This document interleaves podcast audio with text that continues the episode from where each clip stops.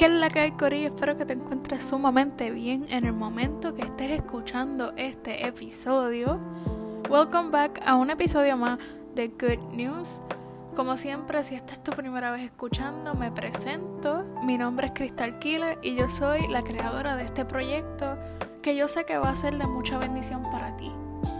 Antes de todo, te quiero dar un aplauso a ti, a ti mismo que me estás escuchando. Te doy un aplauso por estar aquí ahora.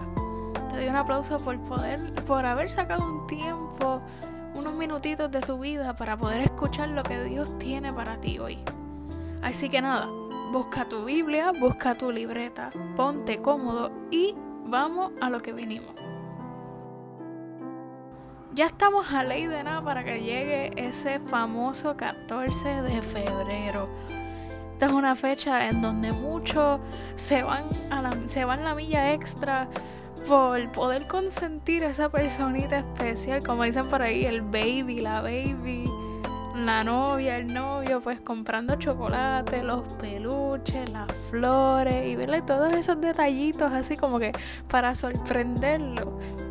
Y yo te pregunto, ¿tú recuerdas la primera vez que te enamoraste?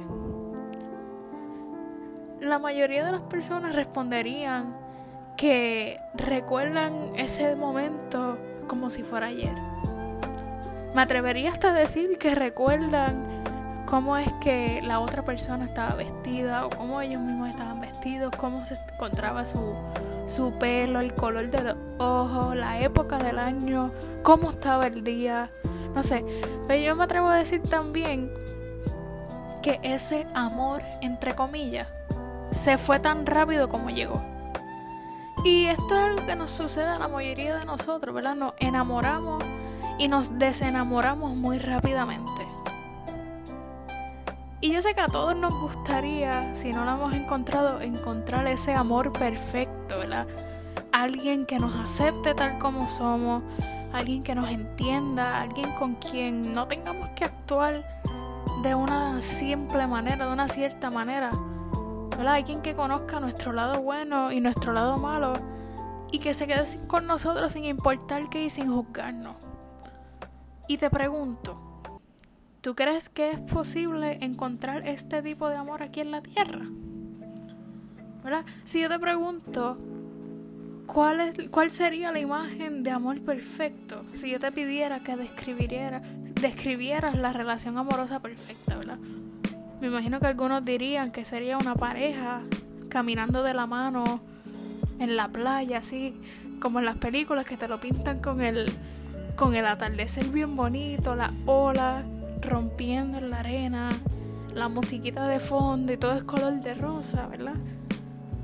O simplemente una madre sosteniendo a su hijo recién nacido segundos después de dar a luz.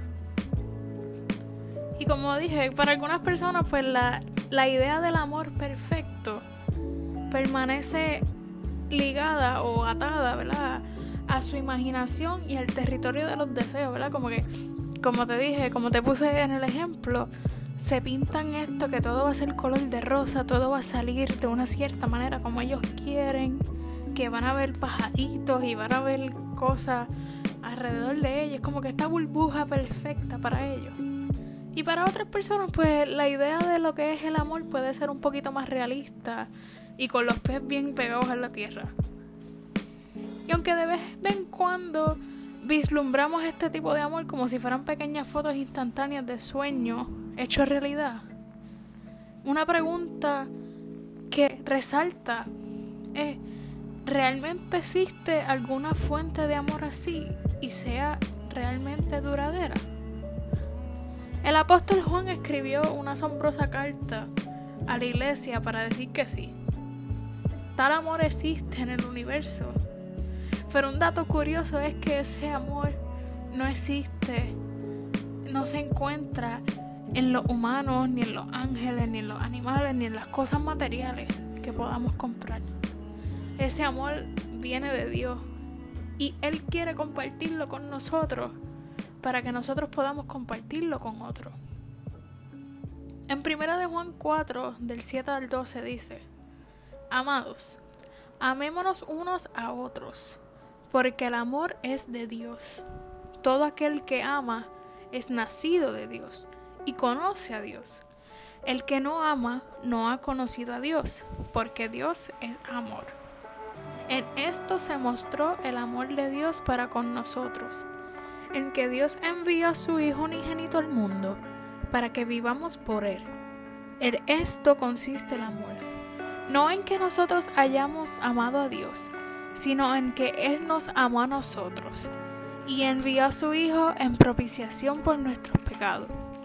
Amados, si Dios nos ha amado así, debemos también nosotros amarnos unos a otros. Y me gusta este pasaje de la Biblia porque nos recuerda de que nosotros no amamos a los demás por nuestras propias fuerzas, sino que nosotros tenemos esta habilidad y esta oportunidad de amar a los demás porque Él nos amó primero, porque su amor es tan grande que nos permite a nosotros amar por su gracia y por su fuerza. Y hay algo clave en estos versículos que yo quiero resaltar. Yo sé que algunas personas en este mundo que nos rodean, algunas personas son más fáciles que amar, de amar que otras, ¿verdad? ¿verdad? Somos seres humanos imperfectos que nosotros tratamos de dar lo mejor de nosotros.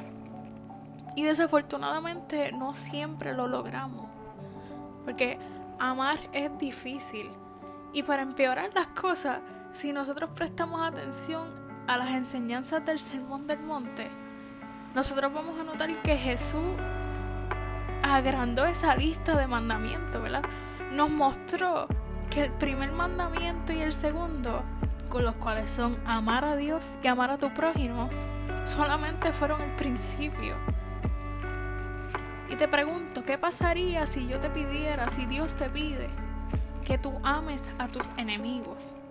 Que tú ames a esa persona que tal vez te te lastimó, te mintió, o simplemente esa persona que a ti no te da la buena espina, que no te cae bien. ¿Qué pasaría si Dios te pidiera que tú los bendigas a los que te maldicen, que tú hagas el bien a los que te odian y que ores por aquellos que te usan y te persiguen a pesar de todo. Esa tarea se volvería mucho más difícil, ¿no? ¿verdad? Porque no, no es algo que estamos acostumbrados a hacer. ¿Y qué haremos entonces, verdad? Entendemos que no es parte de nuestra naturaleza amar como Jesús dijo que deberíamos. Y me pregunto, ¿qué debería motivarnos a amar de esta manera? Y volviendo al pasaje de ahorita, en los versos 11 y 12 dicen, queridos hermanos, ya que Dios nos ha amado así, también nosotros debemos amarnos unos los unos a los otros. Nadie ha visto jamás a Dios, pero si nos amamos los unos a los otros, Dios permanece en nosotros y entre nosotros su amor se ha manifestado plenamente. Y la palabra así en este versículo implica una comparación. En otras palabras, si Dios nos amó de esta manera, sacrificialmente, por iniciativa propia y dándolo todo cuando éramos pecadores y cuando somos pecadores, entonces nosotros deberíamos amarnos los unos a los otros de la misma manera. A lo mejor nuestro amor no puede ser tan perfecto como el amor de Cristo pero sí puede crecer en esa dirección. Ese es nuestro objetivo, tal como dijo Jesús en el Sermón del Monte. Por lo tanto, sean perfectos como su Padre en el cielo es perfecto. Eso se encuentra en Mateo 5, versículo 48. O como Dios exhorta a través de Pedro, sed santos como yo soy santo. Primera de Pedro 1.14. Estos son altos objetivos de la vida cristiana. Y lo que Dios nos está pidiendo es que seamos reflejo de Él, amando a los demás, ¿verdad? Porque Dios es amor. Y la única forma de poder mostrarle al mundo que Dios está en nosotros, que Dios mora en nosotros, es amando a los demás a pesar de lo que ellos nos puedan hacer a nosotros, a pesar de, de que una persona te lastimó, te mintió, como quiera Dios te pide que tú lo ames porque así tú estás siendo reflejo de quién Él verdaderamente es. Y cuando nosotros observamos ese amor obrando entre nosotros, entonces de alguna manera estamos mirando a Dios. ¿verdad? Como dije, Él es amor. Cuando nosotros amamos como Él nos amó, es porque Cristo, Él está viviendo en nosotros y Él es la fuente misma de ese amor. Cuando nos amamos de esta manera, Dios permanece en nosotros, dado que permanecer es un término utilizado por Juan para implicar comunión. Esto podría ser una referencia a la comunión individual con Dios, pero también podría incluir una experiencia grupal de intimidad especial con Él, ese amor perfecto. Y para ir concluyendo, este pensamiento, esto último que yo acabo de decir, nos puede llevar a una, una conclusión bastante sorprendente. Bien puede ser que mi comunión más íntima con Dios no ocurra cuando estoy solo. Juan ciertamente nos dice que el amor de Dios se perfecciona cuando yo estoy extendiéndome en un plano horizontal. Eso también es lo que hace el mundo, eso es lo que hace que el mundo se detenga en cerco para mirar más de cerca. Lo que quiero decir con esto es, como dije anteriormente, es poder nuestra, a lo mejor nuestra comunión más íntima con Dios es dándole la mano a la persona que tú pensabas o tú piensas que no te cae bien, amando a esa persona, poder enseñarle a esa persona quién verdaderamente Dios es. Y termino diciendo que durante esta temporada de amor, de amistad, y siempre, ¿verdad? Porque siempre tenemos que estar de esta manera, hay que enfocarnos en amar más allá que las personas que son más cercanas a ti. Yo te reto a que te atrevas a ser el reflejo de Dios aquí en la tierra, amando más allá de las personas que tú consideras cercanas, amando a esas personas que tú piensas que no merecen de tu amor o que merecen de tu compasión. Te reto a que sea el reflejo de ese amor perfecto. Esto ha sido todo por hoy, mi gente. Yo espero que esto haya sido de mucha bendición para tu vida. Yo sé que esto ha sido palabra de bendición para mí. Y si fue así, yo te invito a que lo compartas con los demás. Compártelo con tus panas, compártelo con, con tus familiares. Déjales saber lo que Dios tiene para ellos. Así que nada, les espero que tengan un buen fin de semana con sus familias, con sus amistades, con sus parejas y todo lo demás. Sigan protegiéndose del COVID, por favor. Tomen las medidas necesarias. Pendientes al próximo episodio. Recuerda que Dios te ama y yo también. Así que nada, nos vemos en el próximo episodio. God bless.